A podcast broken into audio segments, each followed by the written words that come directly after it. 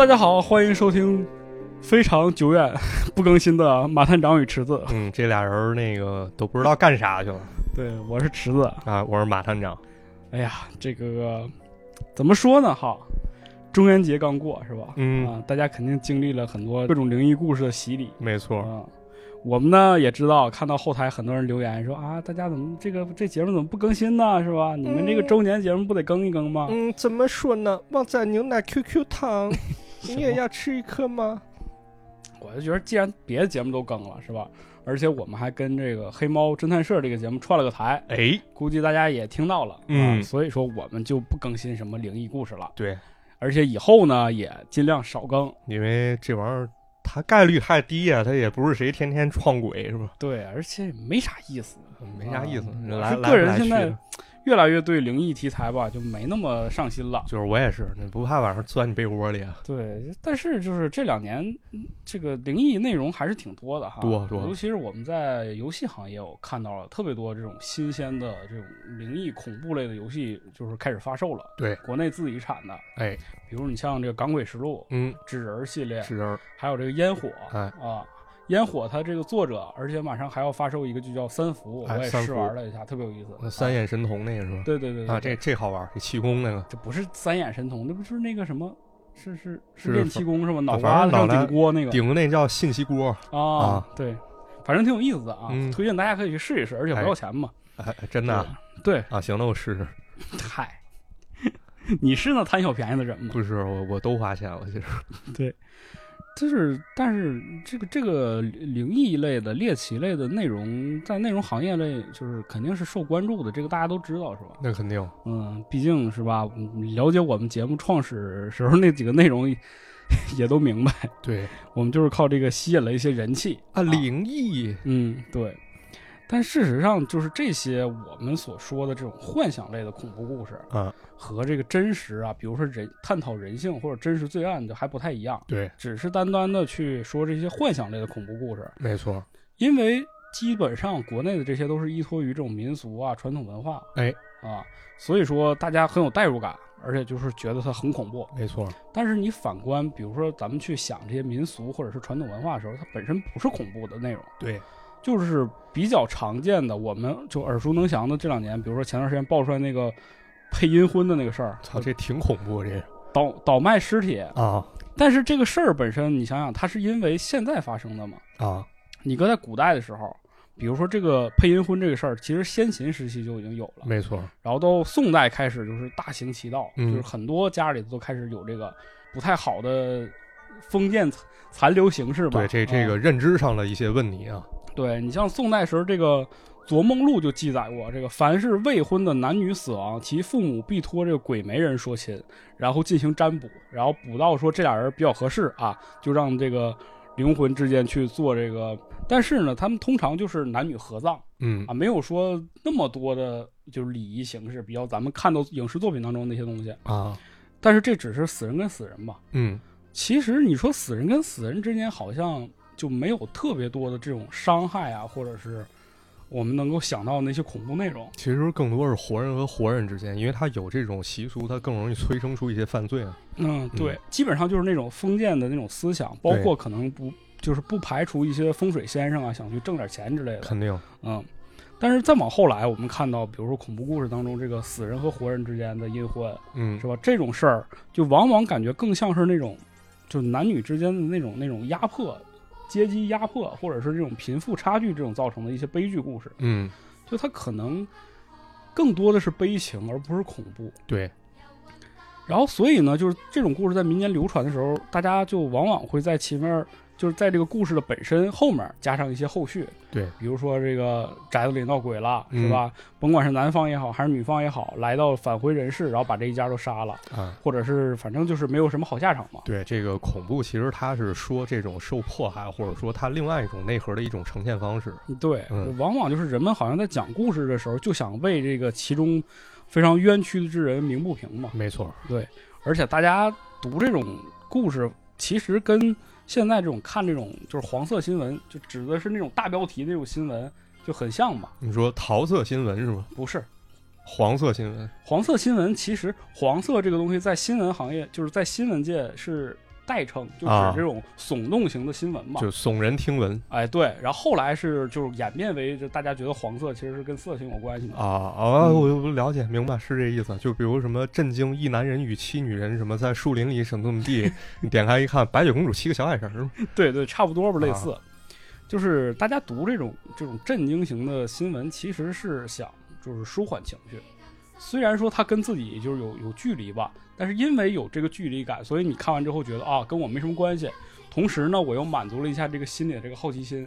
嗯，嗯好像是人确实有有这么一面儿啊。你不得不说，就是咱们抛开好坏不谈，就好些事儿发生在别人身上，可能你会觉得挺可乐，或者说他们的悲喜并不能跟你完全相同对啊，啊。就是第一性肯定是很难相同。那么这个人共情能力强之后呢，那可能咱们得另算，他可能能够从中读到一些什么东西啊。就共情能力这个事儿，还是属于不是所有人都有的吧？对他他还是需要一些这个自身的感悟力的。自身感悟力还有经历啊，跟这个嗯有关。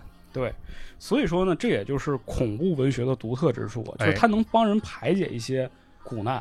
就大家觉得好像恐怖是不是更更刺激一些啊？但是往往这种恐怖文学，它需要就是展现恐怖元素的时候，它是需要非常强的专注力的，有道理。就它很抓人儿。嗯，然后呢，你这个情绪跟着它逐渐的铺垫，达到一个高峰之后呢，然后缓慢的释放，就它其实很像人生理和心理上的一种就是正常需求的一种展现。你这么说的话，它其实好像是一个可量化的，有点像一个曲线峰值一量哎，表的对感，觉。所以我们在看很多恐怖的故事的时候，就觉得很模式化嘛，对就它就是这个模式嘛。对对对，文化模式，啊，这个艾宾浩斯遗忘曲线、恐怖曲线，然后结果把这曲线忘了，就彻底忘了。对对对，对，除了国内的这种传统的民俗恐怖故事之外，我们在放眼全世界的时候，就发现全世界各地各种恐怖故事也非常多。没错。比，如我们之前其实讲过日本的，对。是吧？马来西亚的啊，啊，包括这个什么就是巫毒教这种，不也是海地那边的吗？有有有，对，再包括就是这两年欧美文化这个特别流行嘛，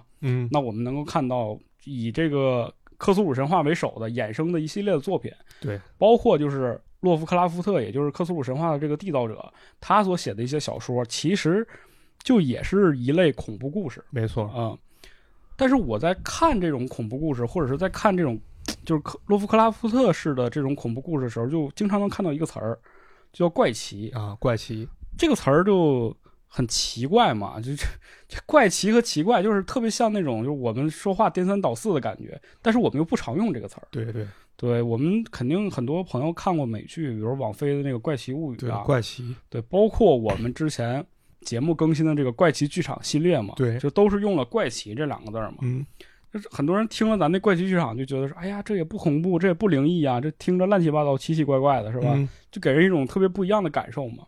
那实际上，我们今天呢，就是想讲一讲这个怪奇文学这件事儿，哎，哎，它到底是一个怎么样的一个故事形式？嗯，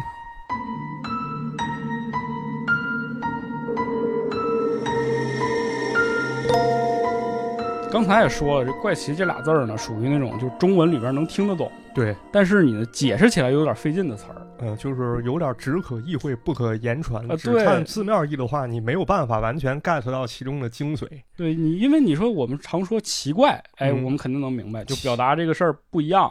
总之就是很奇怪的人呐、对啊，异常或者是惊讶嘛。哎，没错，对，就是奇怪是一个非常常用的词儿。对，但是这个怪奇，我们却轻，就是基本上不会在现实生活当中或跟人说话时候用。就好像起标题的时候会用，啊，对别的好像不怎么用。嗯，你说你这人真怪奇，你一般这不这么说啊？对，怪奇这个词儿其实中文里是有出处的。有是吧？对，在这个汉代王充著的这个《论衡》一本书当中啊，就有一个叫做《怪奇篇》哎，啊，这是第四部分，就是他的这个书分为几个部分吧。这一部分内容讲的是什么呢？就是讲这个天人感应，就是说、哦说白了就是跟神秘主义有关的一部分东西。这是古代一种思想吧？我记得咱们上高中的时候，那不是讲天人感应，就哎是咱们当时学最表层的理解，就是比如这个君王或者这个人他干了坏事儿，那么必遭天谴，相当于一种有种因果报应啊，人和上天一种关联的这么一种感觉。对对，《论衡》这本书其实挺有意思的，它是这个中国历史上就是非常有名的一个无神论的一个著作。啊，它是一无神论著作。哎，对，它无神论著作，它讲这个事儿是为了什么呢？其实是想告诉大家这些事情的原理，或者是大家这个在民间，就是大家在通俗的时候去讲这些事情的时候，哎，这其中他想讲明的是什么道理？啊，这个很超前。在春秋战国时期，这个儒学家他其实就被打上这种神秘色彩。就我们后来能够知道，就是跟这个忏悔有关的一种学说。嗯，这个所谓忏悔，就是神神话、民俗文化这种东西。呃，神通什么的。哎，对。然后儒学其实就变成了儒术啊。我们所说那个罢黜百家，独尊儒术嘛。啊，哎，不是儒学，是儒术。这俩它不是一一回事儿。哎，对。所以呢，就是这个王充，他其实针锋相对的，就是儒术的这个东西，他其中的这些神秘主义，他想把它剔除出去啊。嗯，其实感觉有点像那个归本溯源这种感觉，因为孔夫子人说了“敬鬼神而远之”，哎啊，他可能不是说，就是我并非说鬼神是不存在，我只不过说，就类似于子不理与怪力乱神嘛，就是它存在与否，我不去搭理它，对，那就 OK 了。所以这个怪奇这个词儿出现在什么地方呢？我们可以看一下，就是它有一篇叫《怪奇篇》嘛。嗯，这个篇里边有一个就是帝王戏啊，讲就是这个三代世表，讲就是这个皇家这事儿啊，皇帝啊和这个天人感应这种事情关联。嗯，他是这么说的：说帝王之生必有怪奇，不见于物，则效于梦矣。啊，这咋理解呢？就是说帝王出生的时候，一定会发生点怪事儿。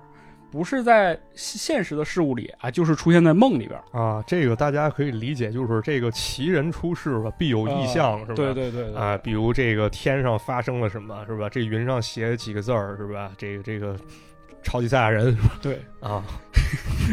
除此之外呢，就是这个怪奇多用在，比如形容这个万般怪奇啊，形容这个景色，比如说非常难以形容，好像是啊。哎，就总之来讲，怪奇在我们。中文语系当中，其实它代表的就是跟神秘事物很相关，嗯，同时又难以解释这种特性。那其实就是有点不可名状那感觉。对，就是不能这么说，因为我们中文里没有这种这种表达方式，没有没有。对，所以说我只能用这种方法解释嘛。没错，就是对好多东西，因为中西方语境不同嘛。就比如咱们之前讲这个迷离境界是吧？对，就那个 Twilight 是吧？就是这个它黄昏和这个黑暗交界的时候。对啊，这个东西你要解释，可能你先得了解一下本意才行。对，所以说我们这个翻译家在翻译“怪奇”这个词儿的时候，我觉得还是挺厉害的。嗯啊，那具体的这个“怪奇”的英文是什么呢？就是 “weird”，weird。它的出处就是连载洛夫克拉夫特神话那个科苏鲁神话故事的那个杂志，嗯，叫《Weird Words》。对，然后洛夫克拉夫特本人呢，他其实在他的论文当中给就是这一类文学，也就是怪奇文学有一个更加明确的称谓啊，就是超自然恐怖文学啊。这个他还专门写过书，我印象中。嗯，对，是的。就这其中就是涉及到超自然和恐怖这两个词儿，没错。恐怖肯定咱大多数人都比较理解，对，大多数人生来生与生俱来都会有恐怖的感觉。哇，这个好恐怖是吧？对，这么说。同时，比如说在心理学或者是在这种遗传学上，都是有一定解释和讨论的啊。对，这个佛经也说啊，这无有恐怖是吧？哎，对。但是超自然这个事儿就挺有意思的，嗯，就是，嗯，我也是觉得就是。我们其实比较属于那种喜欢超自然这这一个标签的一一类人吧，对，是吧？对，就是超自然属于是那种以前是一种形式，玩到现在又是另外一种形式，它是随着人的那个认知慢慢的转变的一个东西。对，那肯定。对，比如说啊，就是在这个传统西方世界，可能有一些时间段里边，宗教的这个它的权利是高于一切的，嗯，高于可能高于皇室啊，是吧？高于政府啊之类的。那他其实这种情况下，在他的话语权体系下，那很多人就会把宗教所说的事情认认定为现实，嗯，认定为是自然。对。那他所谓的不超自然呢？他和我们现在就认识就不一样了。因为宗教里，比如说有魔鬼、天使，比如说基督可以复活、可以重生，是吧？可以飞行。那这些事儿，如果按照我们现代人的认知来讲，它就应该是超自然嘛？没错。但是在那个体系下，他们就是自然的一种展现。对。然后随着科学的逐步的替代了宗教，那很多东西就变得比较荒谬了嘛。嗯。就它和我们常识就违背了。对。比如就是我刚才说的那些，所以说我们又把它定义为超超自然了。它是一个相对而言一词汇。对，就其实是一个很微妙的一个变化嘛。对。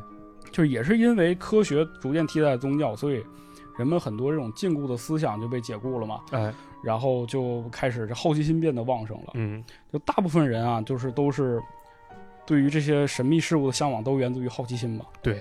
然后呢，其实还有一个挺有意思的观点，也是我在一篇文章当中看到的。嗯后面我会提到这篇文章。来，就是这个文章里其实就讲了，就是说这种人们对于这种超自然的喜欢，其实就和这个超自然的概念的演变有关系。比如在以前，我们这个所有的神话当中都提到过大洪水，嗯是吧？对。那我们当时肯定认定的这是真事儿，但是到现在，其实我们就觉得这个事情好像不太那么实现，不太能实现。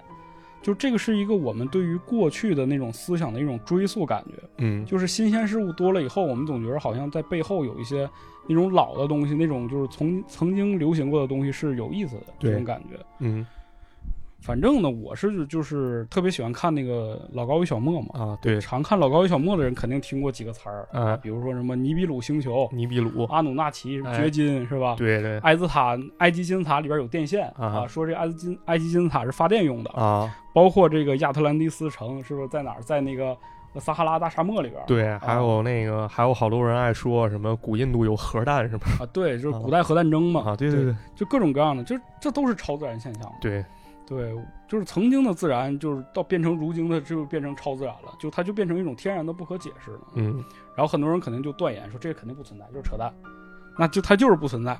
由于人的主观的臆断，就觉得这种事情不可能发生，然后所产生的这种感觉，就特别像“怪奇”这个词儿本身。其实有点像，就之前咱们不是聊过怪谈吗？嗯，所谓怪谈，当时在那个时代，其实相当于是我们之前的认知，还有就是科学来临这块儿，整个黎明的时候，它发生的一种碰撞。那么，嗯怪谈文学相当于是一个容器，把那些科学暂时无法解释，或者说没有必要解释的东西，先把它装进去。哎对，然后我觉得怪奇就像怪谈的一种就扩大化，没错，就是它其实更包容了一些，就是把一些可以解释，哪怕就是已经解释过的，它还要再解释一遍这种感觉。嗯然后呢，其实克洛夫克拉夫特对于这个怪奇文学还有一个重要的定义，就是这个怪奇故事本身，它的关键就是不可能发生的事儿，啊，就是这个事儿是不可能发生的。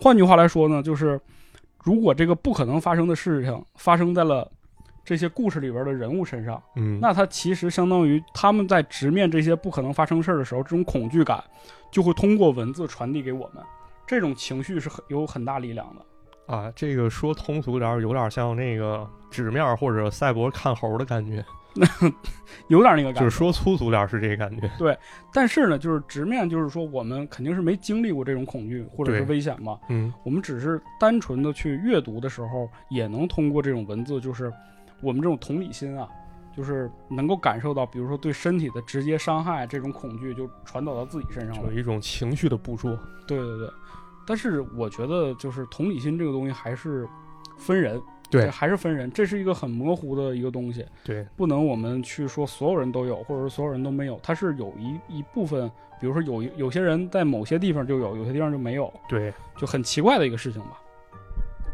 所以我就觉得这个东西方故事，其实在恐怖这个故事上面差异并不是很大，嗯。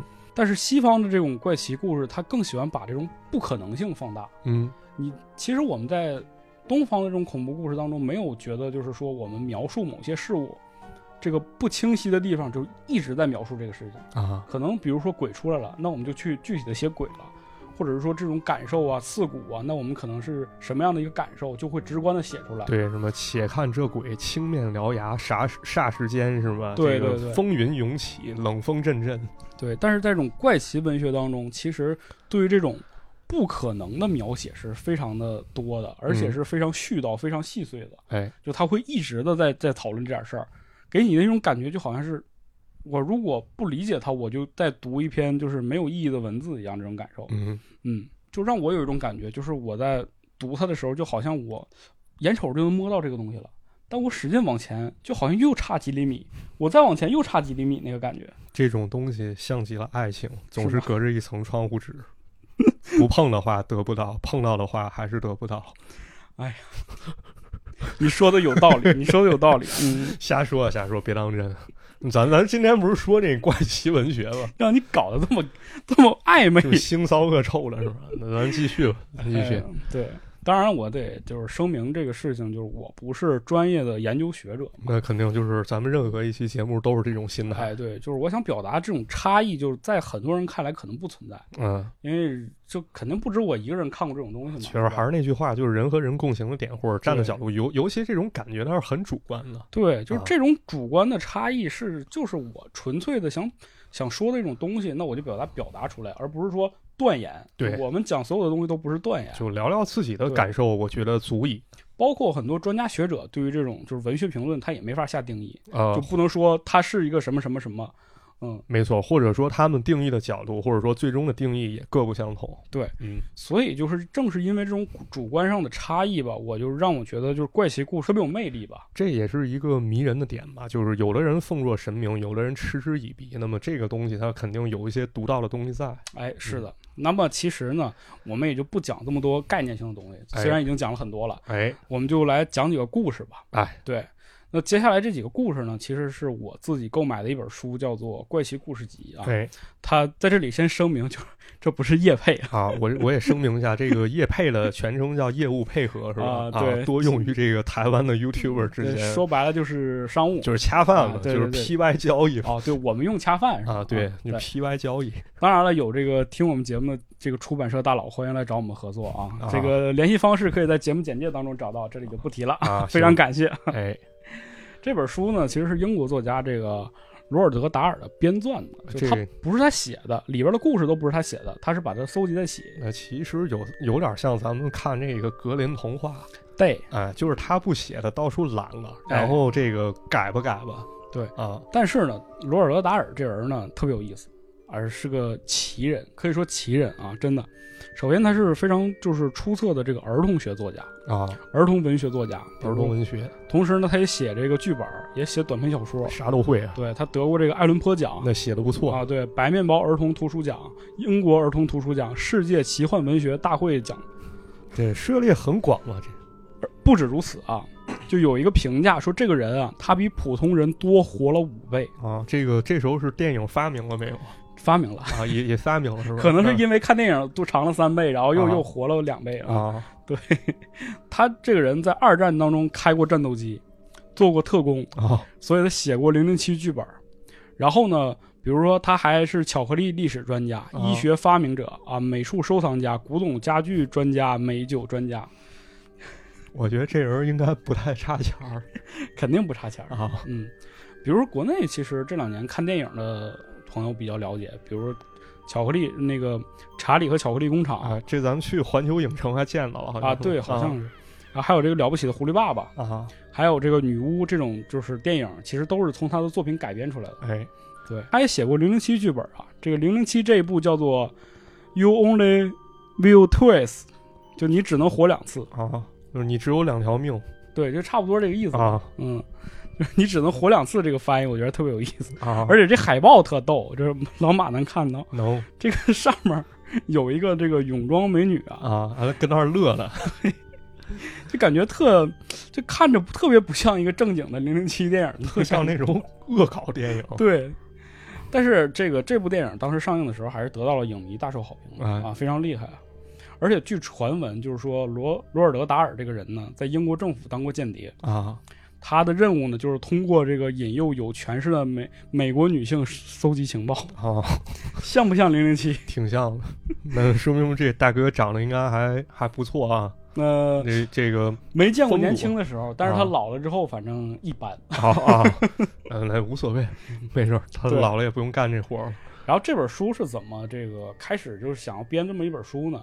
其实最开始这个罗尔德达尔他想写一写一个剧本，啊。这个剧本就是别人找他来说说我们想拍一个二十四集的这种怪奇故事电视剧，某种意义上来说特别像咱们喜欢的那个阴阳魔界呀，比如说九号密室啊这种这种类型的欢爱奇情，啊，对，就是一集一个单元故事这种，哎啊，特别有意思。他们就传了好多，找了好多这种鬼怪故事啊、怪奇故事，就是西方的类似的。然后呢，就他就不断的看，不断的选，最后选定了二十四个。然后呢，他们就筹钱拍了第一个试播集。结果拍完之后呢，任何一个美国电视台都不敢放，啊为什么呢？因为它这里边呢就是各种反宗教，啊各各种这个反正就是各种血腥暴力场面嘛。呃，因为这个电影还是太刺激，还能教你蹬短廊哦。对，就是尤其是你在西方那种就是清教徒国家，他确实有点接受不了这个东西。啊，你别看现在大家好像觉得啊，美国现在这么开放啊什么之类的东西，就当时是接受不了的。对哇，杰哥这里面有好多不能讲的哎，哎，来看这个，来看好康的所以这个项目就不了了之了。啊但是很有意思，就是说他其实参与了一个类似的这种电视剧的制作，比如说他还出演了，嗯叫做《惊奇异事》。惊奇异事对，这个剧呢完全没有找到资料，也没有找到什么就是所谓的这个片源之类的。呃到时候咱搜搜洋文，你看人这洋文叫 Tales of the Unexpected，就是你要我翻译，我就说这是没办法解释的故事，我就这么翻译。不这个就是那个好像我在搜的时候还查到它一个一版翻译叫什么“轰轰轰轰奇轰轰奇奇”什么什么鬼故事之类的。啊，这可能像港台那边翻译，反正挺有意思的吧。拯救地球都得死是吧？呃，反正他也参与了这个这个制作吧，就相当于他其实还是在影视行业比较有这个成就的，有点话语权那个。对对对对。然后这本书的这个序言部分，其实他就讲讲到了，比如说他在搜集这些故事的一些想法呀，或者是怎么如何去选择呀，他觉得什么样的故事是好故事啊？哎，比如他就提到了说，如果这个故事当中一个鬼都让你看不见，但是它又是一个鬼故事的情况下，那他写的就很妙。啊，透明人、嗯、一会儿给你讲一个跟啊透明人差不多的一个故事吧。嗯，色魔人，哎反正就是他，因为在此期间嘛，因为筹备这个剧，搜集了大量的故事嘛，就从中精挑细选了十四个故事。哎，等会儿，这是不是有点像咱们有的时候？就是干干一个活儿，收集点儿故事，然后活儿没了，又把这故事又讲。你说的很有道理啊！哎呀，这个说出了我们很多心酸的不为人知的往事，啊这创作者呢，他们可能有的时候盘算的还是都都是这点儿共性的事哎儿，差不多吧。啊。但人家还是比咱俩厉害啊，那那肯定比不了啊比不了。行了，咱还是讲故事吧。来来来，说 说个故事啊。说一个故事吧。这个故事呢，也是这本书开篇的第一个故事嗯啊，叫 W.S.，W S W S，啊，作者呢是 L.P. 哈特里。这这是啥人？这是那个，反正也不重要是吧？呃，其实这里边的这几个作者呢，都是比较有名或者是比较好的怪奇故事创作者，啊，但是他肯定比不上这个作者这个成就，所以说我们就不展开讲了，因也就为篇幅有限啊。明白了，可以理解为一个没那么被埋没的人，就是搜集了一些稍微有点被埋没人的对，你要这么想，因为其实他所述就是说他在那个阶段去搜集怪奇故事的时候，他发现了几万个这种故事，啊，就是其实每个都是不一样的人写的，但是写的这些人不一定是在文学领域或者是在这种创作领域那么的出彩。对，你看像那个咱们当时说啊，洛夫克拉夫特一开始写那那叫《纸浆》杂志，对，就是啊纸浆杂志。那你说不好听，那就是美版《黄色大淫乱》了就是洛夫克拉夫特当时投稿嘛，啊就是后来在这种，就是他因为他写，比如说《疯狂山脉》这种东西，对，在科幻杂志上连载的时候，其实是遭到了大规模投诉的。是就他们就觉得你你写的这个东西就是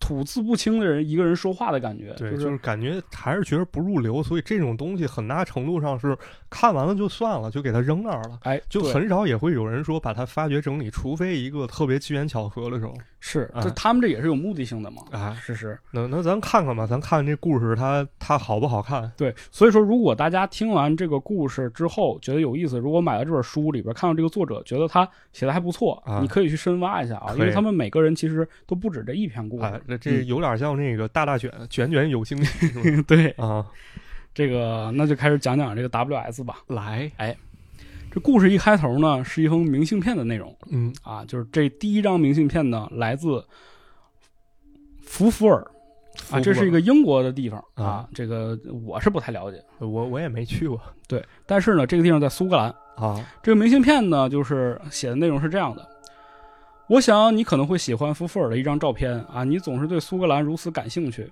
那也是我对你感兴趣的一个原因。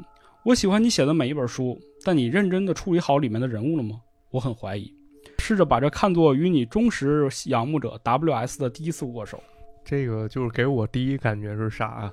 这就是那种可能大家感触不多，有点像那种说不好听，有点死乞白咧那种粉丝哎，啊，就是你出一什么内容，非得追着你，你说你这里面我觉得哪儿哪儿哪儿不合理，我觉得哪儿哪儿哪儿好，哪儿哪儿哪儿你没讲到，但是我他妈不在乎，操！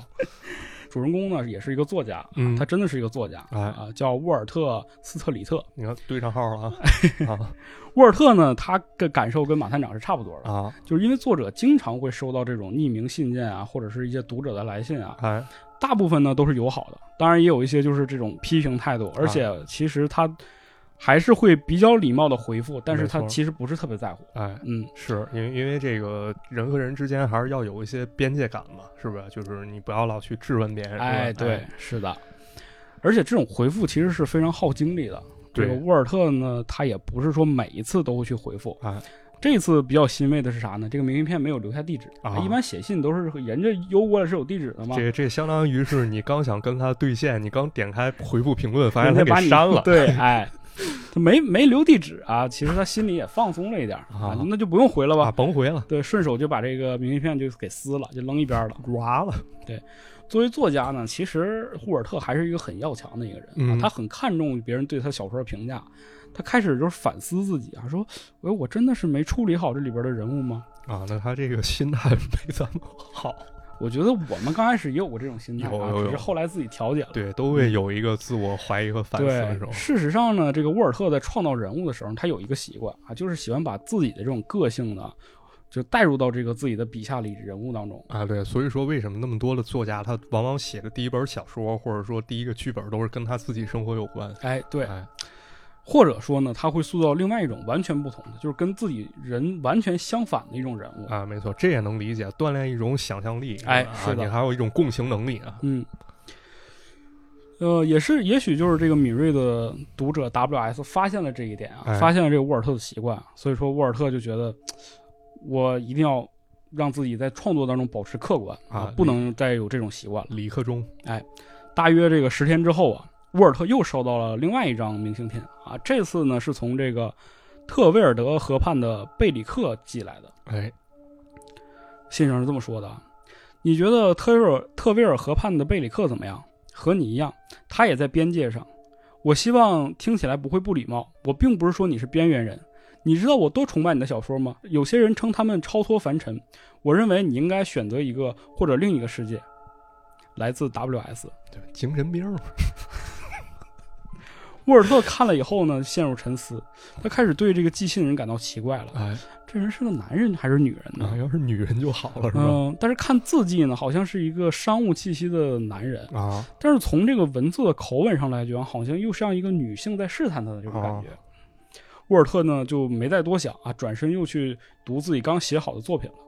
但是呢，他好像确实从中读到了一些这种虚无缥缈的感觉。虚无缥缈呢，可能就是不太接地气儿，有些话有点空中楼阁的这种哎感觉哈。好像这个跟刚才人家信里说的有有点类似啊，呃沃尔特开始觉得自己像很多这种作家一样啊，开始变得模棱两可了，头脑逐渐不清，没有这种施展空间了。他呢又把这个明信片扔到了火炉里头你。这这精神内耗嘛，是吧？对，你要我的话，我就学《盲井》里面那那二叔，那他说啥是啥了哎，对，也怪不得说二叔治好我的精神内耗。啊？，对，那他说啥是啥了？哎，然后呢，这个他扔完这个明信片呢，就开始接着去写作了。嗯啊，但是他写的时候就感觉这个句子断断续续的，好像被什么东西给阻碍了一样。严重了，哎，就其实还是被这个信给影响了。哎，沃尔特就开始很痛苦啊，他就开始思考，他觉得就是自己好像就是进入到了一种就是被人困困住的这种感觉，被评论给困住了嘛，是吧？啊但是呢，他往往就是思考着思考着，他又发现哦，他好像又进入到一个最最佳状态，因为这种压迫感就给他一种灵感，就像很多人这个。很多艺术家嘛，嗯。他在创作的时候遇到这个困难，导致了他这个艺术非常的成功嘛。对，就这样一个感觉。也也有一种可能说，你不是说我整的不行吗？我整个行的给你看，哎对对完没事儿走两步，紧接着呢，这第三张明信片寄到了，哎，是一张这个约克大教堂的照片啊啊。，约克大教堂，哎，信上是这样说的：说我知道你对大教堂呢饶有兴趣，哎我相信就你而言呢，这不是自大狂的表现。但是较小一点的教堂呢，也值得一看啊。喜欢在往南路，呃，在往南的路上呢，看到了很多教堂，我看到了很多教堂。你是在忙于写作吗？或者是在四处寻找灵感吧。来自于你的朋友 W.S. 又一次由衷的握手。不是，这真的很奇，反正就是很奇怪的人呐。对呀、你说我喜欢大教堂，你非让我看小小教堂，啊，是不是你你想想，就如果现在你新浪微博上有个粉丝这么一直跟你说这，你会作何感想？反正我我会疯，我我挺我很难我我会拉黑。对咱接着往下看啊，这啊故事发展。这沃尔特呢，确实对大教堂非常感兴趣，但是他很奇怪啊，这 W.S 是怎么知道的呢我操，就这点你知道非常恐怖。啊你知道，就是其实我个人有一经历，嗯就是那有一次我不是去魔咒参加一活动嘛，啊参加一联动，然后就是这节目还没发出来的时候，我先私自发了一个我私人朋友圈，然后说我很高兴，就是大概魔咒邀请我参加节目这么一段话，这节目还没发布，然后立马在各个平台都有一个人开始说你跟魔咒是不是联动了？我就有一种被监视的感觉，我靠，我操，这太吓人了对吧？是不是啊！你说起来，我有一个恐怖的事情，啊？等节目结束了，我再跟你说。可以可以这个涉及到一些隐私是吧？啊。所以说隐私东西还是尽量少往那什么，是吧？对这这地儿发，咱说回来啊，哎这个 W.S 这个事儿，他就开始引起他的怀疑了。哎，他就想 W.S 是谁呀、W.S 哎，这不跟我自己名字缩写的这个头两个字母是一样的吗？啊，这人叫啥呀？叫我们就是 Word 沃尔特。斯特里克，对，其实呢，他这个就是 W 和 S 啊，开头。大大家别按拼音去想啊，这个我少读书，你不要骗我，是英文啊，是我英文。我我叫 S M，对啊，W.S 他好像第一次意识到这个事情啊，其实呢也不是第一次意识到，哎，因为他第一次读信的时候呢就发现了，但是呢这个 W.S 可能是任何人的缩写，比如威廉莎士比亚，啊是吧？这个沃尔特呢突然有一种奇怪的想法，就觉得这是不是我自己给我自己写的信啊？那未来人哎，这个难不成我自己是人格分裂？啊精神分裂，当然了，沃尔特很清楚自己不是这种人啊，哎，他又开始就是审视这个上面的字迹，他觉得这个字迹太普通了，就是可能出自任何人之手，就是普通的有点就是让人觉得就不能再普通了 这种感觉。他他这时候已经产生自我怀疑，那时候他还觉得可能是一个商务人士写的，啊是吧？啊，对，就是已经开始对这个东西就产生了一些变化了、啊。精神内耗加重，他再次呢想把这个明信片就丢到火里，就哎别烦我了。啊，但突然间他有一种改变主意了，他觉得要不然我拿这个明信片去给我朋友看看。哎，问一问啊，对，他就呢，沃尔特带着明信片去找朋友，然后朋友看了之后呢，就安慰他说：“说这件事儿啊，再清楚不过了啊，这就是一个疯女人，她肯定是喜欢上你了，想引起你注意。我觉得这种事儿啊，你不用放在心上，你就别再看它了，把它毁了得了。啊，你给他回信，彩玲，你咋扯到这上面了？我一直拿你当哥们儿，我一直很敬重你对我要是肯定就毁了，但是人家不没留地址吗？啊，对你联系不上了，相当于这是单线联系听了朋友的话呢，沃尔特就感觉比较安心了啊。啊。一个女人啊喜欢上他了，这种事儿没什么好担忧的。我觉得这很值得担忧如果我去这个试图理解一个疯子，那我不也是疯子了吗？是吧？？啊，那我干脆就把它放在一个看不见的地方啊。但虽然呢，沃尔特知道自己看不见这张明信片，但是他总有一种感觉，就这个明信片好像时刻在在提醒着他，在想着他。他也知道那个明信片就存放在那个地方。哎呀，哎呀沃尔特就一直悬着这个心啊，就觉着期待着说下一张明信片什么时候来呀、哎，他这个时候已经开始有点期待了。果不其然，新的明信片又来了，就像前几张一样，来的突如其来啊，完全没有预兆。这次呢，信上是这样说的：说我来了，哎，已经距离考文垂越来越近了。你曾经被人送往过考文垂吗？我有过，事实上是你送我去的。哎，我可以告诉你，这不是一个令人愉快的经历。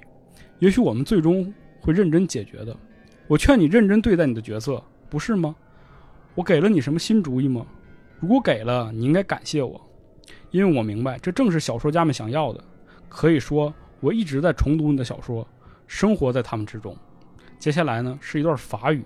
这个法语的意思呢，跟前面几句一样，也是这个 W.S 说，就跟你温暖的握手啊。伸出你的双手，让我拥抱着你的梦。对，但是我们在仔细去读这封信的时候，就会发现其实有点恐怖了。哎，他为什么说离我越来越近了呢？啊，而且说我们之间是不是有一些什么愉快不愉快的经历啊？因为他写到了是你把我送过去的。哎，嗯，这沃尔特就开始惊慌失措了，因为他一直以来没有发现一个事实。他想起来这几封信的上面的地址，他发现这个人好像离他越来越近了。这家伙毕业旅行啊！这他就拿出一张地图啊，在上面画这个 WS 的路线啊。他发现现在考文垂距离他的位置只有八十一八十英里了啊，相当于是一直往那儿走是吧？我我以为画出路线，最后组合成一个 fuck。那是你能干出的事儿啊！沃尔特就开始犹豫了，他说应不应该把这个明信片啊拿给一个这种精神病医生看看，嗯，或者干脆他就去警察局吧。他想到这儿呢，就直接去找警察局，因为哎警察更擅长处理这种匿名信件嘛。对，沃尔特就找到警察呀，警察就反复告诉沃尔特说，这呢就是一个恶作剧啊嗯，，WS 这种人啊不会现身的，我们经历过这种事儿啊。这这就是狗粉丝。这警察呢也关心一下沃尔特吧，就问问他说，那有没有真的就是现实生活当中对你怀恨在心的人呢？啊，沃尔特就想说，据我所知应该是没有。没有。沃尔特呢，就是也是告别了警察局啊，警察就说你回去吧，现在这事儿反正现在暂时也解决不了嘛。啊，沃尔特回到家里呢，好像因为跟警察这种对话呢，就是他心理上好受不少，而且呢，他跟警察说的是真话，他嗯确实没有敌人、嗯啊。沃尔特呢这两天就反复的审审视自己啊，因为他不是一个那种有着强烈情感的人，就是会容易激怒别人的人。嗯他的作品呢和他本人一样啊，尽管在书中会刻画一些可恶的人物，但是他那都是前几年的作品了，就是早期作品了。他这几年不会再这样写人物了。沃尔特年轻的时候呢，倾向于把事情看的这种非黑即白，更激进一些。哎，他曾经放任过自己的创作啊，在有一本叫做《放逐者》的书里，他这样写到一个角色，他给这个角色狠狠地捅了刀子。怎么说呢？就是他在他当时用非常极端怨恨的方式去写这个人物啊，就是他其实在写作的时候，就类似有一种就是为了爽而爽的感觉，哎，产生了一些快感。对于这个角色呢，从来都没有就是疑罪从无，甚至呢，他被绞刑的时候呢，很多人也没有对他产生怜悯。但是此刻呢，沃尔特在回想这个人物的时候，他却完全忘记了这个人叫什么名字了。啊，沃尔特随手就从书架上把他这本书拿出来了，就翻开几页，无意中呢，他瞟到了其中的文字，就会让他感觉很不舒服。害怕。哎，他的就在这个书里边找啊，就是说名字名字，哎，他突然间看到了这个人的名字叫威廉·斯坦斯夫斯，威廉威廉 W，与他的这个名字的首字母缩写是一样的。哎，沃尔特呢，觉得这个事情也不过是巧合罢了。啊，过了一段时间，沃尔特再次收到了明信片啊，他把这个明信片一拿到的时候就翻过来，他看到了背后的照片是一座监狱。信上是这样写的：“我现在非常接近了，哎，正如你可能猜到的，我的行动不是完全处于我的控制之下，但是一切顺利。我有望在周末的某个时候见到你，然后我们可以认真的解决问题。我怀疑你是否认得出我，这不是你第一次殷勤好客的对我。接着呢是意大利语握你的手的意思，听 Stringo La Mano，哎，这我不会读，瞎读了。名字呢依然是 W.S。哎，沃尔特二话没说，拿着这封明信片就直奔警察局啊！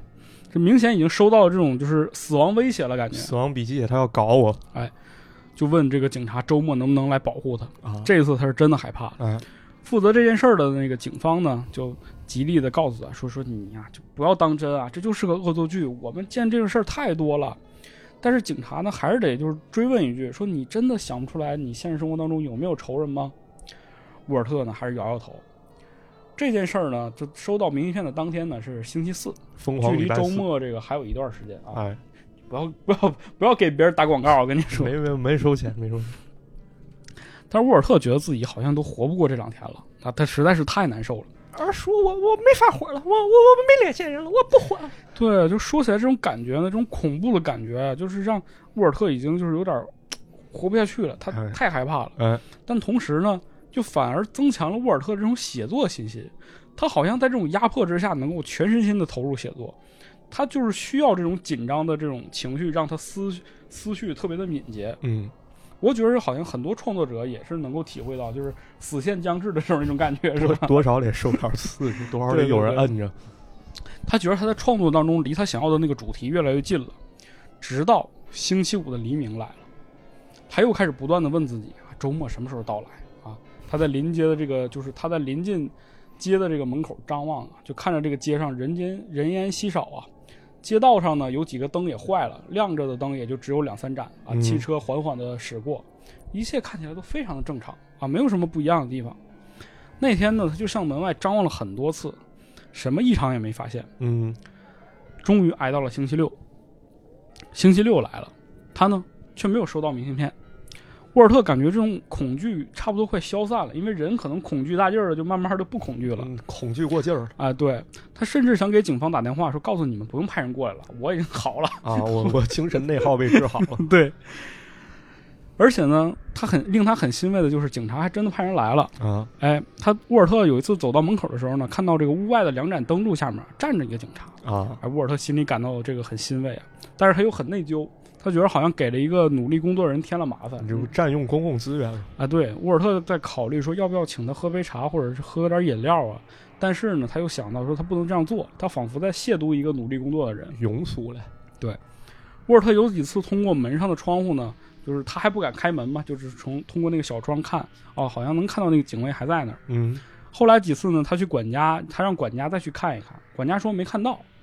沃尔特也能理解，因为这个警察肯定不可能一直站在那儿吧，下班了得四处走一走。啊不是下班了，这这啊！站这岗的嘛。这贴身警察对，啊然后呢，他觉得很安全嘛。这个晚餐之后呢，沃尔特就开始了他正常的这个工作。他在这个温暖的、舒适的屋子里呢，就开始全身心的投入写作。他甚至根本都听不到门铃声。当他反应过来的时候呢，哎，这个门铃已经响了很久了。他站起身呢，去开门。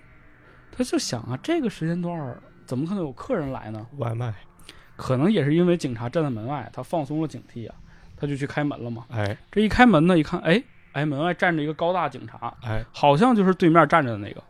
沃尔特赶紧说道：“哎呦，进来进来，我亲爱的朋友，我不知道外边下雪了，你赶紧进来暖暖身子吧。嗯”这个警察呢又回复说：“我不能待太久，因为我这个有任务在身，你知道的。啊你懂的”对，沃尔特说是明信片任务。警察呢点了点头。沃尔特就说：“说只要你在，哎，不会有事儿的，你可以在这儿喝上一杯。警察又说：“说我执行任务的时候啊，从来不喝酒。啊这个是原则问题对，警察就开始四处撒嘛这个屋里边儿，哎就是问到沃尔特说：“你刚刚就是你刚刚在工作吗？”沃尔特呢就说：“说是的，你执行任务的时候呢，我在写作。”警察就说：“哼哼，我就想到了，我想一定有一个可怜的混蛋在这样做。”这句话就有点奇怪了。这对我有意见吗？沃尔特就觉得你这是什么意思呀？嫌我占用公他共刚想说回拨点什么的时候呢，哎反驳点什么时候呢？这个电话铃声就响了，哗啦啦啦啦啦啦从另一个屋子传过来了。哗啦啦啦啦啦啦啦沃尔特呢就匆匆离开了房间啊，就是他去到那个屋子接电话，拿起电话一来，哎，是警局打过来的。对面的人呢就连连道歉，说：“哎呦，斯特里特先生，我希望您没事儿吧？真的抱歉，我们忘记派人去你家了，这是我们调度上的失误，非常抱歉。”哎沃尔特很疑惑呀，说：“哎，但是你们派了一个人来了呀？”电话的另一端的说：“没有啊，我们恐怕没有派人啊。”沃尔特说：“但是现在有一个警察就站在我的屋子里啊。”听到这句话的时候，电话的另一端呢就停顿了一会儿，声音呢也明显的严肃起来，就说：“他可能不是我们的人，你有问过他的警号吗快跑！？”沃尔特说：“没有啊。”对面又是一个停顿，然后紧接着又问道：“那你希望我们现在就派人过来吗？”沃尔特赶忙说：“说是的，快点，快点。搞快点！”沃尔特是放下电话，就开始盘算着自己是应该冲出屋子呢，跑上街上，还是说应该叫醒自己的女女那个女管家。哎但是这时候呢，那个刚才进来的客人呢，已经走进这个屋子了。就是那警察是吧？哎，就是那警察。这警察就开始说了：“说你一旦啊打开了门，就没有一个房间是私密的了。你忘了我曾经是一个警察。”沃尔特说：“曾是。”警察又接着说了：“哇，我也是其他玩意儿，哎比如说小偷、嗯皮条客、哎勒索者，甚至杀人犯。”这个警察呢，边说话就一步一步的接近沃尔特。沃尔特就说：“说我不知道你是什么意思，我没伤害过你啊。”杰哥不要啊！警察又回驳到他，说：“你没有吗？啊，但是你想到了我，你还拿我寻开心不是吗？那现在呢，我就想拿你寻开心。你竭尽所能的把我写的丑陋，难道不是伤害吗？你对我没有一丝的同情，我也不会对你有同情的。”沃尔特听完之后就尖叫说：“说我不认识你。”警察又说：“你现在不认识我了，你对我做了你所能做的一切，然后把我忘了，你忘记了我是威廉斯坦福斯。完了，杰哥来了。”这沃尔特说：“威廉，不错，我是你的退役队羊，你把你所有的厌恶都转移到了我的身上。当一个 WS 面对另一个 WS 的时候，你觉得我该做点什么好呢？”沃尔特说：“我不知道。”这个时候，威廉说道：“说你不知道，是你生了我，你知道我会怎么做。”说完，威廉停顿了一下，紧接着又说：“不，你不知道，因为你从来没有理解过我，你从没给我过一个机会。好吧，那我给你一个机会，你现在就在这儿好好的想一想，你在我身上的赋予的一个美德也好，或者是一个善念，哪怕是一个可取的长处，你如果能想到，那么我就饶了你。”沃尔特就说：“说我要是说不出来呢，那就太糟糕了。我们必须得认真解决了。哎，我让你呢想两分钟。这特像那个两口子吵架的时候，其中一方说：‘你你说你爱我，你说你到底爱我哪儿？’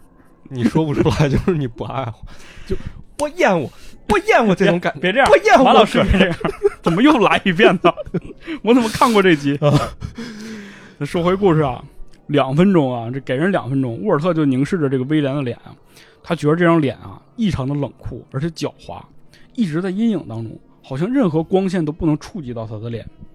沃尔特就开始努力回想自己写过的那本书嘛，他在脑子当中一页一页的翻这个书，直到翻到最后一页，无可怀疑，他意识到他自己想要寻找的东西根本就不存在这本书里啊。沃尔特突然间开始觉得欣喜，他开始对着威廉大喊道。他说：“我对你没什么可说的，你是最肮脏的，你想要粉饰你自己是吗？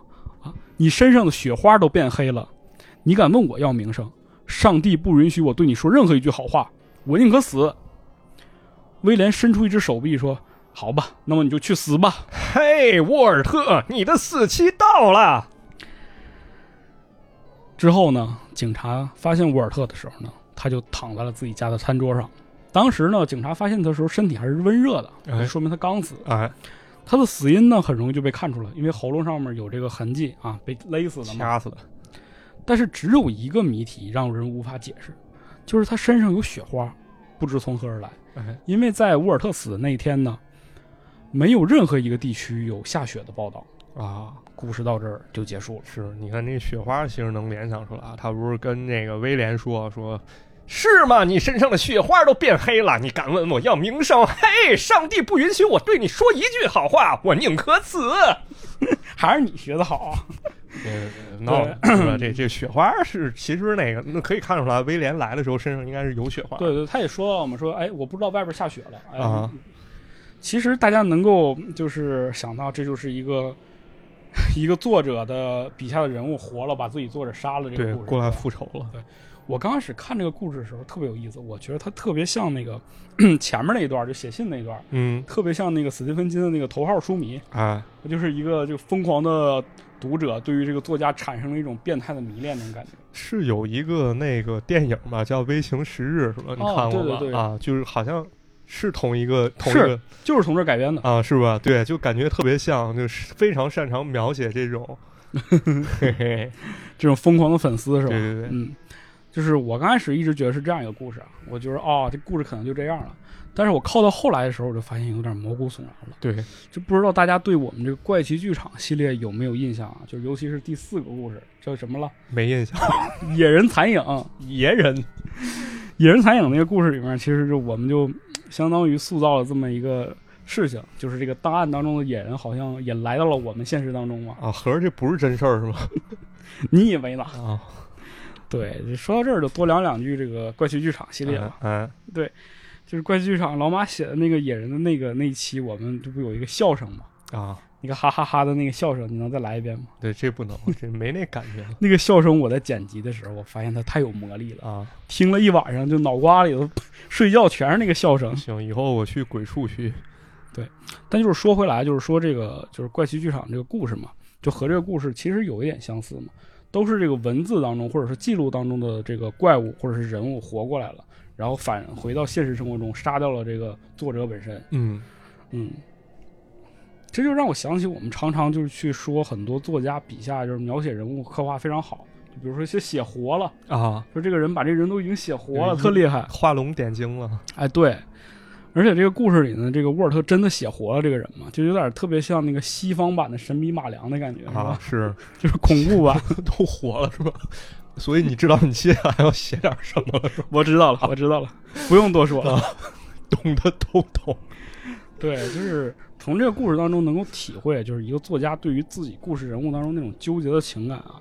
但同时，好像已经给很多创作者一种警惕啊、警示，就是我们在创作很多内容的时候，就容易开始就是变得宣泄自己情绪了，对，就把一些就是就是很多不好的情绪带入到这个作品当中。是，尤其就是说一个事情，就是如果这个人是虚构，可能还好；就有的时候他是基于一些作品改编，然后你改编幅度非常大，已经歪曲事实了，嗯，那么就必须考虑到一个问题，就是现实和作品之中的边界，然后也包括就是改编后的作品会对大众的一种认知产生什么样的影响。是的，就最典型的是啥呢？就是大家都会唱“世上只有妈妈好”这歌词儿，对对当然我到现在也不觉得他这歌词有多好。嗯，啊，因为有一句有没妈的孩子像根草嘛，是吧？嗯它作为电影插曲可能是恰当的，但是在幼儿园的时候，可能就是大家去唱，对一些就是这个家庭有一些问题的孩子，未免是种伤害，啊，是啊，对吧？这个我记得之前讲过吧，它不过一个《疯女十八年》一个电影，对对对。但是其实这个电影在改编的时候，把很多东西其实已经跟原貌相去甚远了。嗯，那么也就导致公众有一种莫名的愤怒，但其实他很多人是不该承受的。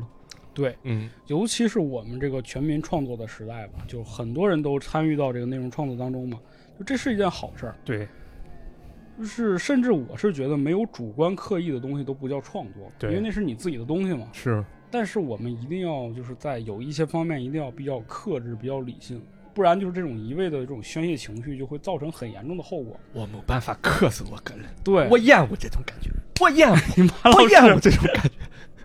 你是真豁出去呀、就是我就想说，就是今天这互联网这个，大家觉得戾气特别重，可能跟这个东西有点关系吧。啊也是，尤其是像那什么，就是互联网来临之前，信息不便捷，我们不知道所谓的真相。嗯，但是到了互联网时代开始，人们往往愿意选择的是自己愿意相信和承认的真相。对对对。哎，总之还是希望大家就是在，尤其是创作者，尤其是想成为创作者的人，啊，就是在描述一些真实自然的时候，一定要尽量的客观。嗯对，那就再讲一个故事吧。哎哎，这个故事呢叫做《鬼手》，鬼手啊，鬼手呢叫约约瑟夫·谢里丹·勒法奴这么一个人。这名儿挺长啊。对，这个故事很短，非常之短啊。它其实是截取在一个人，就这个作者他写的一个长篇的一个就是闹鬼的鬼宅的一个故事当中的一个片段啊，啊。这故事很简单，是这样，大概说一下，就是有一个人呢，一个贵族，他一家子呢租了一个宅子，嗯然后呢，有一天这个女主人在就是做饭或者打扫卫生的时候，她就发现这个窗沿边上啊有一只手，哎，这只手呢非常的白皙，哎，有点微胖，就这个手就搭在那个边上。他这个手你就明显感觉这不是说一个手放在那儿，而是说就有一个人趴在那个地方。嗯他就赶紧大吼啊，说：“哎，干什么呢？”因为他听说呀，附近的街道有这种就是小偷啊、小摸之类的啊，很多。扒手，哎，对，他就想把这个人给吓跑。哎，然后呢，这个手马上就没了。然后他赶紧叫仆人啊，或者叫家里的佣人过来说说，赶紧去看看后院那怎么回事。别让他跑了。对，还有个人。但是仆人和这个佣人走到后院的时候，就发现，哎，这个地方有一个花坛啊，啊，根本就不可能站个人啊。对对对，挡着呢。这个女主人也很奇怪嘛。但是接下来呢，他在这个房子呢，就发生了各种各样的怪事儿。首先就是这只手，有一些仆人呢，就会经常在这个窗户上面看到一只手，嗯，不断的猛烈的拍窗户。啊，然后呢，很多佣人就是因为被害吓被吓坏了嘛，就离开了他们家。不干了。他们就不断的换佣人。啊，有一天夜里的时候呢，这个这个老爷子呢，就是说说说你们不要害怕这种事儿啊。老爷子是那种老绅士、老贵族，就是有那种骨气在。哎这都是。牛鬼蛇神。哎，没错，这些都是虚构的。对应该相信科学。然后呢，就是这些佣人呢也听老爷的话，说那你不听咋整？拿人钱啊？他说是是，我们不害怕。但是呢，不断的这种就是恐怖的事情就发生。有一天呢，这个老爷就在家待着呢，嗯，就就听到这个门，就是他们家正门。之前呢，这种事情都是发生在这个后墙这个地方，旁门左道。哎，院里。后来这次就发现到正门上了，啊，他就感觉有人在不断的用力的拍这个正门。老爷就就就说叫几个这个仆人跟我走啊，跟我去。这儿勇武，嗨，伙计们，我们让他尝尝我们的厉害。对，老爷就拎着这个枪啊什么的，拐杖啊就冲过去了。哎，拿上我的来福枪，皮特到那儿呢，把门一开，什么都没看见。啊但就在这时候呢，感觉后面的仆人就看到老爷的这个枪马上往上抬了一下，啊然后紧接着呢，这个老爷就往后看，然后这个拐杖给飞了，老爷就赶紧慌忙的就开枪啊，就是乱作一团啊，当场。哎，见鬼这一次经历之后呢，老爷也害怕了。啊！老爷不能说完全害怕了，虽然拿着那个劲儿，但是他真的相信这个屋子有点不太对劲儿。哦天哪，这真是奇怪！我从圣弗朗西斯科搬来之后，就再也没有这种体会了。经历了这件事情之后呢，有一天早上，这个家里仆人在收拾屋子的时候，忽然发现这个房间的有一个餐桌的桌子上面有一个手印儿，进来了对，好像说这个在宣誓说我已经不在在外边了，我进来了。啊老爷就把所有的仆人都叫过来，包括他自己的女主人，就他妻子，啊就说你们所有人把手都给我摁在这张桌子上面，我想看看是谁的手。啊所有人都把手摁上去了，但发现没有一个是人跟这个手型是一样的。这次大家就彻底的慌了，但是也没有办法呀，嗯你抓不住他呀。对这屋里的很多人呢，经常会在一些比如说衣柜后面，哎，或者是在一些这个就是水池旁边，甚至是窗户沿上，总能看到一双手。这个手非常奇怪，就是它不像是那种割断的手，啊它就是好像后面有一个人，但是你始终看不到后面的这个人。啊最要命的就是说呢，家里不是有一个小孩子嘛，这个女主人每次把这个孩子放到她这个床头，就是婴儿床床头的时候，这个孩子就开始哭闹，啊！就开始疯喊大喊大叫，只要抱起来哄一会儿呢，就没事儿了。一放上去呢，又开始哭，就是很奇怪啊。但是她突然间想明白一个事儿，这个女主人呢就把头低下去，顺着孩子的目光往上看，就忽然发现好像一只手伸过来了。我操女主人当场就吓坏了，抱着孩子就往外跑。从此呢，就是这个家里实在是住不了人了。啊最后呢，这一家人就去找法院了。他说：“我们要退租，你们这个房子闹鬼啊，已经影响到了我的生活。”法院考虑这个人呢是因为贵族的关系，啊就把这个房子呢最后还是说选择那你们就退吧。啊！他们这一家人也就匆匆搬走了。这个故事呢就到这儿结束了，因为它其实是一个大长篇里面的一个选段嘛。是但是这个故事在我看的时候，真的很吓人。是，而且就是他最后也没有逻辑，就是去解释这鬼手怎么来的。对，就尤其他一直在强调的一个事儿，就不是一只断手，因为你看我们看过那个，呃，卫斯理的那个支离人嘛，啊，支离人里面那个手，它就是一只断手，因为那个人可以把身体分开，对，这个他不是，他始终强调说这只手就像是长在手臂上的，他仿佛好像就觉得这个屋里边或者是他的房子周围潜伏着一个人，这种感觉就很恐怖，这种感觉。就透明人没透明彻底，剩一手，然后在家没事摸摸瑟瑟的。对，嗯，最后再讲一个短一点的吧。来故事基基本上咱节目时长也差不多了啊。来，再讲一个最后短一点的，这个故事呢就没有那么的吓人，就是嗯比较奇怪的一个故事，但是呢比较感觉上也挺有意思的吧。就是大家这这两年因为疫情吧，很多人可能因为在异地过年就有过这种经历，就是独自一个人过年。啊，那我们的过年呢，人家国外可能就是过圣诞节呗。过过国外的年哎这故事呢就发生在这个一个人的圣诞夜晚啊，就是有一个老太太啊，她呢就今年正好是自己过这个圣诞节。嗯，她可能以前一直都是跟人过的，她头一次自己过，啊就觉得有点冷清。啊她正在家里待着呢，突然间有一个人把她家门开推推开了，他是合租啊，啊他就这个屋子门一下被推开了啊，进来一个年轻人，年轻人看了一眼，说：“哎，哦，对不起，我走错了，我以为这是我的屋子呢。”然后这年轻人想了想说：“说您是一个人过圣诞节吗？”这老太太说：“说是啊，说嗨，我这就一个人嘛。”这年轻人就说：“那您要是不介意，我陪您聊会儿，怎么听着那么奇怪？不要老往那些方面想。”我往这方面想，你说这种情节，我赶紧把他打发走了。这 老太太一想，哎呦，说正好我也没人陪我嘛，这大过节的，你你要小伙子，你乐意留下来你就留下来，咱俩聊聊吧。啊，塞考勒居斯特是吧？对，然后呢，这小伙子就进来了，坐下了，然后就说，就跟这个老太太说，说，哎呦，您这个感觉您这屋里这书什么的也挺多的，您看您是一个学者之类的。啊他说是是是，我喜欢读一些书啊之类的。嗯，您你是干什么的？他就问这小伙子，他小伙子说，我是个作家，我呢，我以为是修水管的 超级马里奥作家，作家啊，作家，作家啊，这个坐在家里修水管说不是呸，哎呦，作家啊，这个作家呢，因为就是他比较年轻嘛，然后呢，这个老太太好像也经历过这种时候，他就说说，那你家里人是不是对你现在这个工作不太喜欢啊？啊，感觉你是不是有点不务正业啊？这小伙子一下就精神了，说：“哎呦，可不是嘛，真是，这就像您说似的，他们根本不懂我在做什么。我跟您说，我的写的诗非常的好，如果有机会，我一定要让您读读我的诗。我觉得您太懂我了。”啊，赵太太一听这小伙子好像也挺苦闷、挺愁，就是阴郁的这个感觉，说：“那我给你过节了是吧？给你泡杯茶，然后咱们吃点点心吧。我们这还有点葡萄干面包，发点压岁钱。”嗯，那小伙子说：“哎，可以啊，谢谢您。”老太太就起身去把这个去到厨房了，就开始弄这些东西了。弄好之后呢，端出来，哎，发现这小伙子不见了，保险柜被撬了。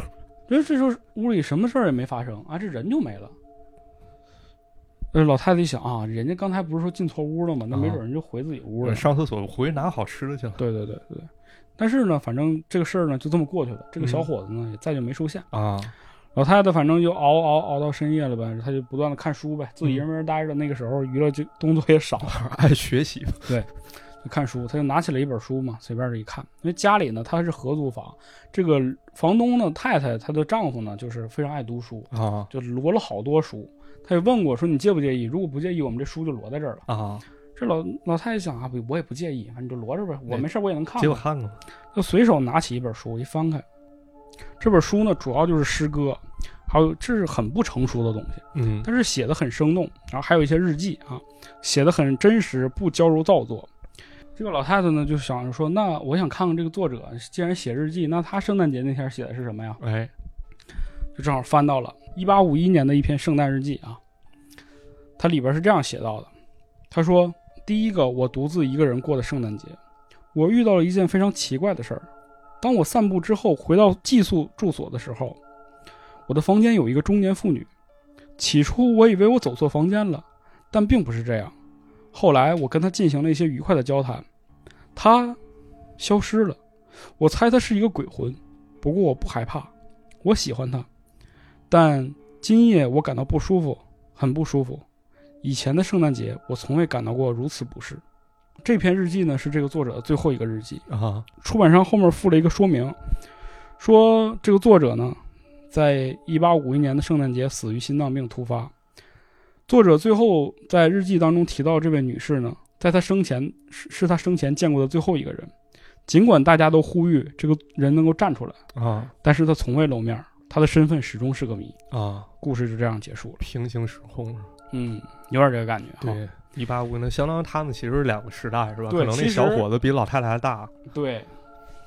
就是这么个故事。我跟你说，这个这要让我遇到，我问问，那股价它啥时候涨啊？你你看看吧，这房价到时候到多少啊？我现在买。你想想，一八五一年有这个即时通讯系统就是我我我去，他要碰着我，我绝对告诉他，我说那个别做内容行业，赚不着钱啊！是是，是老老实实的回家考公务员去吧。对，拜拜。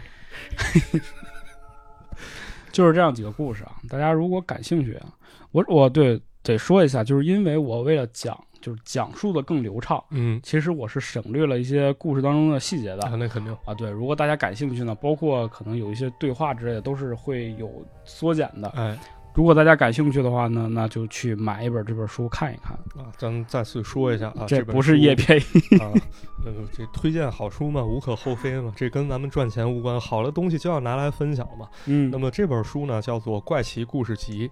呃，short stories 啊，由英国的罗尔德达尔编译，以及这个程应涛，呃，程应柱老师啊，程柱老师，抱歉，这眼神不太好，程应柱老师翻译的啊。然后这本书的价格呢是四十九元，但是电商应该会有打折，建议上架为。外国文学以及畅销书，但是感觉可能畅销书挨得不太近啊。对，一般它畅销书都是它其实不是那么的好读啊啊。对，这个是实际上就是很多就很多怪奇文学有这个特点，就是它不是那么的易读。对，但是如果你能够细细的把它读下去呢，你会发现其中很有意思啊。对。那么在节目的最后呢，我想分享一些就是洛夫克拉夫特自己写的一篇文章啊，叫做《怪奇小说的创作笔记》。哎。就是因为我们也在尝试着写类似这样的故事吧。哎，你不能说怪奇剧场那个故事跟它完全相似，但是有一定的这种形式上或者是风格上的一种借鉴吧。多多少少都在借鉴，自己对整不出来。就他说自己这种写作技巧啊，对这句话，我觉得说起来就是很有意思啊。我给大家读一下啊。洛夫克拉夫特他说他在创作怪奇小说的时候，他很注重，他很重视营造合适的情绪和氛围，并在必要之处对他们加以强调。哦，绝不能像生硬的、拙劣的低级通俗小说那样，把不可能、不太可能、不可思议描写的就像是在叙述客观的行动和平凡的感情一般，那样写出来的东西只是平庸的技术文学而已。嗯，这就是我想说的那种，就是在他们把不可能这种事情放大的时候，其实是需要很强的功力的，哎，不是说你简简单单的就是去平铺直叙的写写这个事儿就可以。对，然后呢，就是说，呃，然后呢，洛夫克拉夫特接着说，说怪奇小说最需要的不是行为，而是氛围。其实我们在讲这些故事的时候，你也能发现，这些人主动的去那些动作，或者是去做一些事情是是很少的，主要都是感官，主要是想法。没错。嗯，那我的感觉就是说，就无论是什么，无论是不是怪奇文学，它只要是一个好的作品，它对于这种情绪的掌握都是很重要的。对，对，就我自己曾经是一个非常唯物的人，就是小的时候嘛，因为我当时特别喜欢什么理论物理啊之类的这种东西。我我曾嗯经也是一个非常唯物的人对，然后那个时候就非很鄙视这些神秘主义东西，啊，就是有点厌恶。其实，就觉得人智商低，什么信这些都对对对是傻逼。对对对对。然后在经历了很多事情呢，就是这这些事儿不是那种所谓的超自然事件啊，嗯就是正常的生活当中的事情，与人接触啊之类，我就发现我要放弃一些那种特别极端的、片面的那种那种想法去看待这个世界。对，或者说就是咱们选择信什么呢？其实并不是我们聪明，我们牛逼，而比如这些科学人做了基建人的牛逼对对啊，我没有权利是我们认为就是我相信他，呃所以我牛逼了，我就可以去鄙视别人，我就认为别人都是傻逼。对，而且就是接受未知啊，接受不好的情绪和环境，就这样才能与自己更好的相处嘛，或者就是与这个当下的生活能够更好的相处。没错，就因为 恐怖而言，它是一种负面情绪，这是要必须承认的。对，所以就是主流价值观上就更倾向于就是大家是想积极向上的嘛，正能量嘛，正能量。对。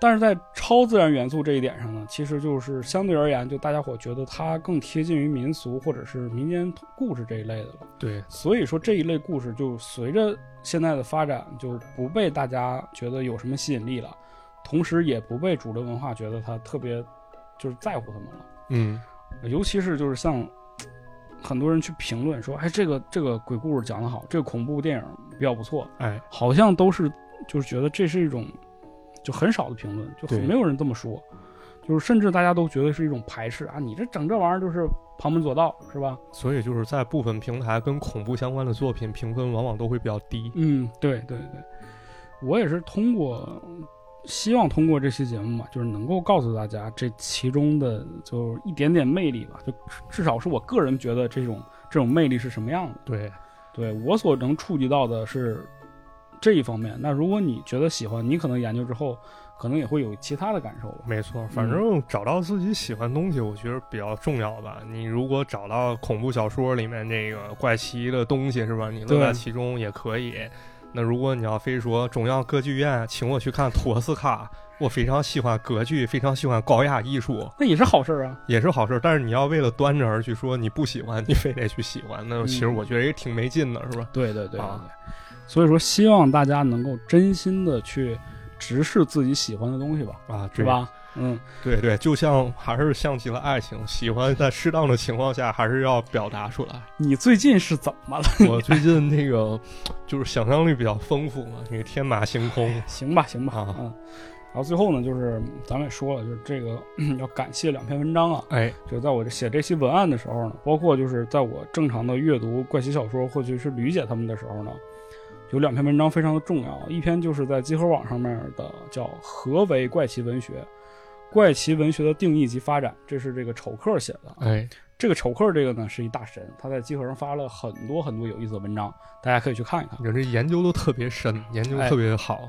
包括呢有一篇呢是这个论坛上面有一个人翻译的，叫做《怪奇小说创作笔记》。哎，它作者其实是洛夫克拉夫特本人啊。嗯嗯，这篇故事呢，这不是这个这篇文章呢，其实它里面很实用主义。它讲的就是说，你要是比如说想写这种类似的小说，应该怎么样，有哪些重要的元素。嗯但是它其中讲的这些点，我觉得它对于我去理解怪奇文学的时候是有帮助的。对，因为你从这个写作结构上去入手，可能你去理解人家作者想干什么这件事情。嗯，就这样两篇文章，我也会放在本期的这个节目简介当中。如果大家想要看的话呢，可以去看一下。对，可以去真正的拜读拜读。对，，因为他们讲的很深入，我觉得，嗯，那就是今天的这期节目了。哎，哎呀，终于录完了。